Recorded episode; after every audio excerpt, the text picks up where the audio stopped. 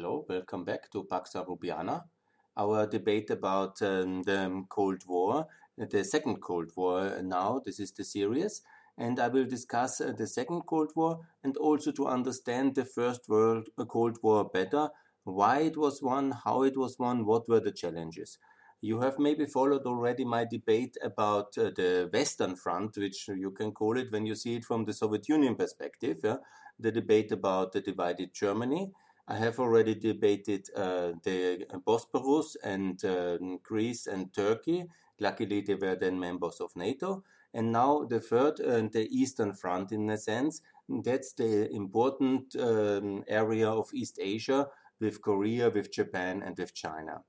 And imagine the scenario of uh, World War II China being an ally of the United States, also the Soviet Union being an ally, and Japan obviously the enemy together with Nazi Germany.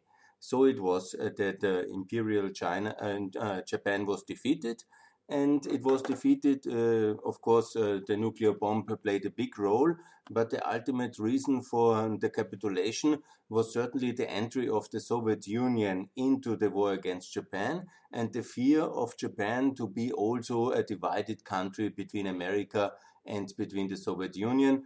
And obviously, the emperor he understood very well that there is no place for him in a Soviet uh, Union occupied uh, Japan and so they decided uh, to do the capitulation according to American terms. And so also the empire has insofar survived that the uh, emperor of Japan was allowed to stay in power and position uh, by General MacArthur and the Truman uh, administration. There's a wonderful podcast out there about the history of Japan if you want uh, to listen to that. And obviously, the reconstruction of Japan, the entry of Japan into the free world, into the American world, if you want to say it like this, yes, it was, of course, a major pillar of um, uh, the success in the Cold War. There's no doubt the industrial and the financial capacity of that great nation on the side of the free world has definitely helped. Again, remember what I told already about the story about um, the history of Western Germany Again, the reconstruction was with a Western-inspired institution, uh, constitution with um, a yen backed by the dollar. And this is very important again, like with the German mark, with the Austrian shilling. Again, it was uh, the backed um, uh, yen, which was the basis of uh, the prosperity which was possible. And until the 70s, when the Nixon shock um, some broke uh, the uh, Bretton Woods system, this was really working wonderfully for everybody. Obviously, there was uh, maybe even an advantage for Japan, but nevertheless, it really led to reconstruction and to this rich and industrialized and successful Japan as part of the free world, which we have. And that's, of course, one key pillar of um, the um, victory in the Cold War. Then, obviously, the second most important country in that uh, respect, when I go further uh, to the continent then is uh, um, uh, Korea. The division was happening was happening already uh, in the end of the Second World War, and that was exactly the scenario the Soviet Union wanted to have for Japan as well a divided north south between the Soviet Union and between America. And with the capitulation, this was avoided. But in the case of a big land border, uh, with Korea, this was impossible, and the communists uh, took uh, control of North Korea, and so it was divided basically. And so South Korea was part of the uh, free world, of course, very poor in the beginning. And then came uh, this uh, terrible attack of the North Koreans on the South Koreans in 1950. And then this, mm, you know, the story of the Korean War is very interesting first uh, almost a total defeat of the free world and America and South Korea, then uh, going very much uh, to the north after this landing, and then the return again, a total defeat, and then the stabilization exactly at the front line where it started. That's the short version of it. And what I want to say is basically that um, here the front came to a stabilization after a terrible war, exactly at the same uh, level and South Korea part of the free world, North Korea still to this day part of the communist world and a hostile state. So Then China, obviously, in China, there was already, since the revolution of 1911, a permanent civil war with some interruptions, maybe some stability, but more or less uh, the whole China was in turmoil and in uh, um, a real big civil war all the time between various factions and obviously between the communists and the nationalists. And then, uh, of course, between uh, the Ch- Japanese have started in 31 and it escalated in 37 and this big war and then the defeat of uh, the Japanese left a big vacuum. And for us in the Western European history, we always see the World War ending basically with the defeat of uh, Nazi Germany. And we always uh, tend to forget uh, the defeat uh, of uh, and capitulation of Japan on the 15th of August. But ultimately, the World War was continuing in China, and the Soviet Union has never had the intention to let China slip into the free world. Yeah? and obviously they were supporting it. And obviously, after four years of uh, massive uh, war in uh, China, and basically the um, uh, communists won with the support of the Soviet Union. And on 1st of October 49, it was declared the communist China by Mao Zedong. Yes, there was a big debate who lost China, and there was a lot of acrimony in the US between the Democrats and the Republicans uh, that uh, Truman has lost China, Marshall has lost China, but uh, China was never theirs to lose. And it was always um, half of the of China, whenever even a half, maybe less, was was controlled by Chiang Kai-shek. He was also not very much listening uh, to the American advice. The Americans were more interested in Europe. So ultimately, it ended in this disaster, and it was a big disaster for the free world. It was a big disaster for the Chinese, most of all, because they lost a lot of time, a lot of people in this terrible struggle, and also in whole this terrible phase until the end, the death of Mao. It was a complete disaster. And you know, you know the stories about the Cultural Revolution, the um, big leap forward. You know, a lot of experiments and millions of people lost, a complete disaster. Also, they started to, to engage in the wars in Vietnam and obviously in Korea before, and it was really a hostile enemy state, uh, part of the communist world. And it happened, uh, and it stayed like this until, and this is very important for our debate because I'm not telling the history so much to understand the first Cold War, but uh, understand a little bit what is the strategy to win in the first Cold War, and uh, and then to apply the same for the second Cold War, in which I believe we are in the moment. Yeah, so it's very important to understand what happened in the year '68, because in the year '68 uh, the Warsaw Pact and the Soviet Union invaded uh, the Czechoslovak Republic uh, on the 22nd of August they came in and they destroyed this emerging socialist experiment. A kind of a, it was not a capitalist inspired um, kind of uh, um, going to America revolution. No, this uh, Dubček and these people, they were like a, a softer version, like uh, in the uh, Russian Revolution, maybe a social democratic version of uh, the socialist world. Yeah and they wanted to have this um, form of a socialist uh, Czechoslovakia. That was much too far for the communist Soviet Union, inspired by Bolshevik uh, ideology. And so Brezhnev sent in the tanks and uh, massacred uh, the opposition and installed a very hardline communist regime in Czechoslovakia with the help of uh, Poland and of Eastern German troops, and others helped as well. But there was a certain and a very significant opposition to that form of uh, inner Soviet, inner socialist bloc interventions militarily and to somehow uh, win an ideological struggle between the left camp uh, with tanks. And that was led, obviously, there was Albania, obviously, there was uh, um, Romania, but the most important power was uh, Communist China, which was really angry and really upset and I'm talking about a real deep split which led to war. And in East Asia, the Chinese really made a border war against the Soviet Union. Then the, in March uh, as a response uh, to the Czechoslovak uh, uh, intervention of the Warsaw Pact. Yeah? And this led to a big rift. between the two big um, communist powers, the Soviet Union and China. And what happened then? Here comes, and this is his historic understanding. He understood that. He mm, understood that, and uh, we, I don't appreciate him completely for many of his other things.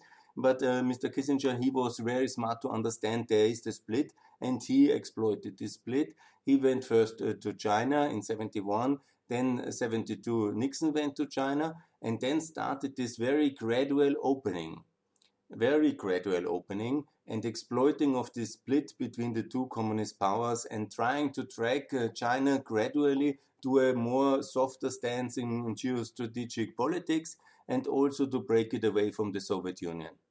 And you know, this is really important because it really worked. Obviously, this was a very complicated operation because it's a communist country and it's a very big communist country and a very complicated one. And there was a big power struggle still then uh, with all this Gang of Four and the succession of Mao. This is not part of this debate at the moment. But what is important is then in 79, when Deng Xiaoping really won this struggle for power in China, he went to Washington on this very historic visit. And then in the year 1918, uh, uh, the US, 40 years ago, granted first time the free and the most favored status, uh, uh status that's very important trade uh, uh, status and access to the American ma market for China to the communist China. And you know, that was a major breakthrough on the economic side, which I'm very much interested. So this has really set off this possibility for the Chinese to develop out of uh, total poverty or which the communism has led them into. And now it's a relative uh, rich uh, uh and it's actually a very powerful emerging global uh, power that a lot of people get excited about. But um, let me reiterate one more thing. In 71, also, the United Nations acceptance of China happened because ultimately, until that moment, still Taiwan or the Republic of China was representing uh, China at the UN. And so there was this reversal and this new politics.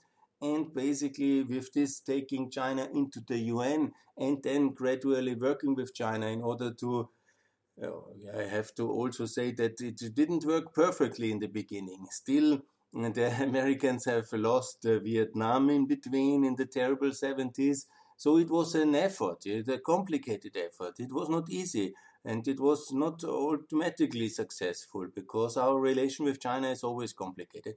But what happened is it worked. Yeah? After the end of the decade, and with a change of many aspects and the change of and the consolidation of leadership in this reform uh, president of Deng Xiaoping, there was suddenly this opening, and then it really worked.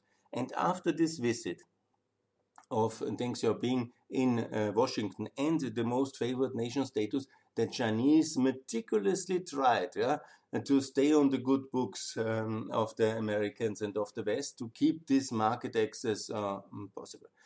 You know, of course, in a complicated country like China, it was not uh, that it always worked. Yeah? It was not uh, that it was not going with ups and downs. In the most important uh, year of uh, 89, when the Chinese students were on the streets in Beijing and they tried really to change the regime and to fight, and actually they died for democracy there on this day, on the 4th of June in the year 89. And what happened? It was, of course, a major setback and it was a disaster for China, for freedom in the world, and for us as well.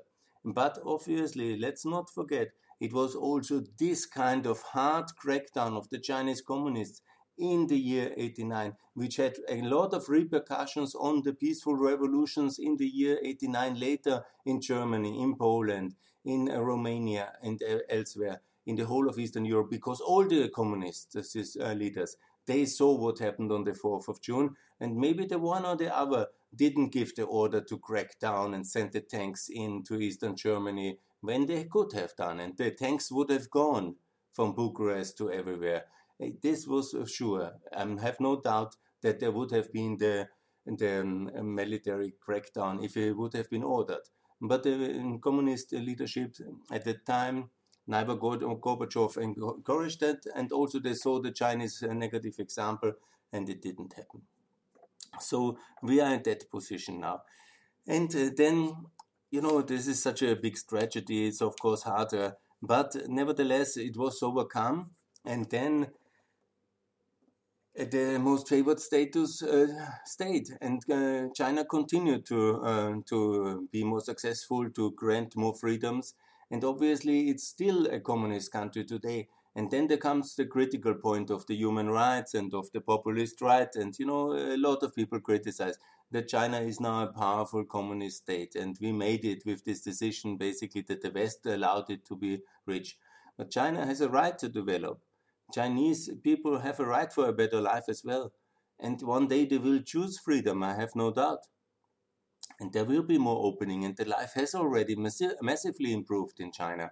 And I think that's also uh, what has very much contributed this uh, strategy uh, to talk um, in 71 to uh, allow China in the UN and also to open up gradually despite all the setbacks and they were terrible enough and despite all the complications. You can blame Mao Zedong for everything and you can blame uh, Stalin, but that's the reality that China is a communist country. We really cannot change that political system so easily. Huh? And so, what to do? now in this uh, Cold War too, it's uh, quite logical for me to continue exactly that strategy which we successfully deploy. It's a very complicated partner um, and a very complicated country, but China has not has not sent any tanks to Syria, has not invaded Ukraine, has not uh, done any civil war support in Libya, and has not made any war outside of China since 79. The last intervention was in 79 in Vietnam. And since the uh, visit of Deng Xiaoping in, in Washington, there was not a single um, military intervention outside. Of course, you know, they have now a bigger navy and a bigger army. They have a different industrial capacity. And they have also, they might be in the future. I won't exclude that. So we need to engage China. We need to reform China. And that's why I say China come to the OECD. And that's the organization for that. That's why I say yes uh, to this comprehensive investment agreement which the EU has made now. It's not a good strategy to bash or boycott China. We have to talk to them, we have to improve them, we have to try to uh, uh talk uh, to the opposition there, help the human rights people defend Hong Kong, look for the rights of the Uyghurs. Absolutely. And we have the instruments and we have the institutions. But it's not the right way to not to do trade with China. We have to engage, we have to work, and we have to try to break China further away from a new Russia of Putin. And unfortunately, by our policy the last 10 years, it was good in 2001 with the WTO uh, enlargement and accession, and you see how successful the WTO has been in China and China inside the WTO. It's unbelievable. It was really a, I think, sorry, the, the whole uh, numbers is 1 trillion GDP of China in, in 90 uh, in 2001 and now it's 14 and that's wonderful for the whole world it's a real prosperity gain for everybody. And the Chinese live better, and they will hopefully export less of the pandemics with higher hygienic standards. That's another topic. But what is really uh, happening is that uh, the, they have developed a certain kind of understanding with Russia. And it's not on communist ideology, but because the uh, communist uh, China was not so well integrated. And with the strength, they want to also have a different uh, level of respect and uh, integration in the global system. And I think we should exactly do that and try to get uh, China out of uh, BRICS because it has this unfortunate level of BRICS, these um, um, jamborees of India, Brazil. And this was also very much the, um, the wrong strategy of the Western world to delay the entry of India and Brazil and South Africa in the OECD because then they were coming up with this idea to meet with Russia. Uh, that's not a nice company to meet with a hostile country like Russia. So ultimately, it's also very bad for our strategy. So we have to make sure that these organizations where China is member, like BRICS, for example, or it's more a kind of a network, but to make sure that China leaves BRICS That should be the strategic aim. And to explain that uh, Russia is a declining power, it's uh, in a hostile power, and it's definitely not the right company. And also to repeat uh, the success of the Sino Soviet split, if you want to call it like this, and try to talk China more and more into our direction, and to, by that also gradually reform it. That's why membership in the OECD. That's the logical step. There we can address all these human rights issues, all the problems there are in China in that one. And I think that's a wonderful way to do it. To protect Hong Kong, here comes my proposal. Let's offer to transfer the headquarters of the World Health Organization to Hong Kong and make Hong Kong one of the um, headquarters of the United Nations, obviously with human rights and political guarantees for the Hong Kong Agreement, yeah, because that would be in a way the reward, and uh, that would be also the safeguard for the people of Hong Kong. So let's engage in China and let's also make sure that this uh, Shanghai Cooperation uh, Organization, which China has built up, yeah, is somehow less. Uh, I think uh, if we really don't integrate uh, China in OSD, one day the point might come where we have to uh, join that, or maybe we should anyhow join that. Yeah, but always very careful to try to talk China out of this kind of cooperation with the Russian Federation. And this delicate balance, I know it's not easy. I know it's a complicated uh, process which I describe here because it's very easy to bash China and uh, to uh, fear mongering. Like in the 80s, it was the Japanese danger in economics, and now it's the, the Chinese will take us over. In economics, it's very improbable that the growth uh, phase is really continuing permanently until whatever kind of explosive level. No, uh, they will also mature in their economic development, and that's also good uh, like that. And so they will also have internal political issues of uh, political participation. Everybody in the world had that, and also the Chinese will have that. Yeah, even when they have the most sophisticated kind of supervision, uh, artificial intelligence. Yeah? people want their freedom, and this moment will come also for the Chinese. Yeah.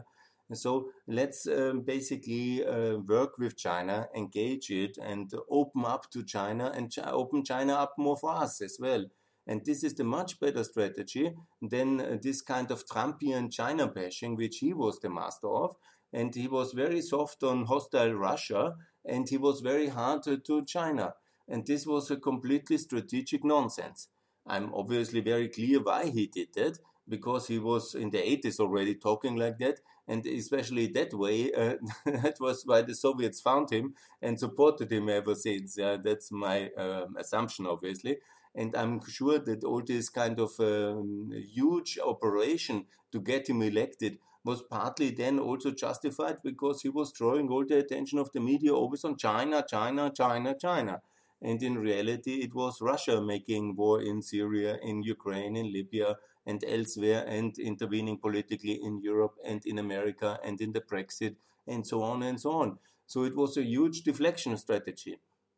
And a lot of people also who are very uh, honest and good activists, um, and uh, they really want to work for human rights. They obviously then also discover these issues, which uh, they probably didn't know about it, before, and then they start also China bashing or doing some kind of anti-China lobby because they think that when they are against um, Russia, they have to justify that position and also to be against um, China. And uh, when they obviously we are for human rights everywhere, yeah. And China is anyhow also in the United Nations, even a Security Council member. So human rights is uh, the, about the, is the um, the thing the United Nations is about. So ultimately, it should be 100% in doing that and it's unfortunately one of the problems. It's not doing that so i propose uh, china to accept also in the organization for security and cooperation. Some people poke fun on me that china is not in europe that i knew but nevertheless it's the right way to engage it and to break it away. So what i want to say ultimately for the second cold war the strategy is and to embrace China, to work with China, to um, get uh, up to the regular standards of the ILO, of the WHO, of the WTO, and all these things. And that's real work for the diplomats, yeah. But we should avoid China bashing, and we should avoid to drive China closer to Russia. On the contrary, the 40 year strategy since Kissinger's first visit and since 71 and since uh, taking China back in the UN in 71 is to engage, to reform, to open. And the 14 trillion GDP economy is a proof that this is right and it's working and it will continue to working. One last sentence on the Belt and Road because it has also got a negative um, perception in some countries that this is a kind of a tool for global power leverage or a debt uh, burden.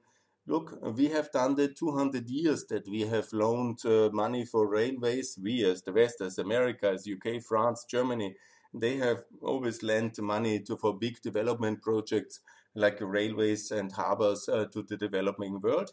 And later, when they couldn't pay, they were sending the cannon boats. Yeah, and the Chinese will certainly not send the cannon boats. Uh, I don't think so. And that they have now these cheaper loans is a bit of a competition for us. That they also want to do it with their workers and all these things. You know, I don't defend the whole concept of the Belt and Road, but that they are ready to invest uh, quite a significant money of uh, and to engage that and uh, for decent terms uh, to develop countries like Turkey and Pakistan and to build highways in Montenegro. And that's uh, something positive. Yeah, it's more for the Chinese taxpayers to wonder why they um, don't build these highways back home. Yeah, but there's also this criticism on the Chinese government level from the Chinese activists, and I've talked to, some of them. But point is, that we shouldn't uh, see that as any danger, the connectivity with China. We should integrate it, we should coordinate it. It should not be China inviting EU members individually, but it should be on a EU level to the Chinese level and of course coordinated with our allies in Asia, Japan and South Korea, and also to be coordinated according to rules, procedures, procurement, etc. But this should be a joint effort of the European Union and China to make the interconnectivity happening. So this is very good. And we should obviously try to bypass as much as possible hostile Russia and hostile Iran. That means it's a very big strategic importance for the South Caucasus. Yeah? Again, I'll talk about the tunnel or a bridge, whatever technically is more feasible uh, for the Caspian Sea, and to connect with Central Asia. I think that's what I wanted to say now about uh, China and about the se Second Cold War. Obviously, I wish the Chinese freedom. I want everybody to be free and happy and prosperous, yeah. And that time will come also for a free federal China. There is no doubt. Yeah? But it's not our momentary priority to hammer the Chinese uh, to um, these standards. Yeah? They will find that time over time. It's now our priority, and it must be our priority to get Russia out of Ukraine, out of Syria, out of Georgia, and make sure it's not intervening politically and financially in the Western political system. And it's somehow uh, this kind of challenge of uh, hostile Russia since 2007 it must be contained. And there, the compromise uh, with uh, communist China is absolutely justified, if necessary. And so we have to build a better world order, open, obviously, OECD and OSCE. I've said it already. But make sure that China develops as a partner of the Western world to contain hostile Russia. Thanks a lot.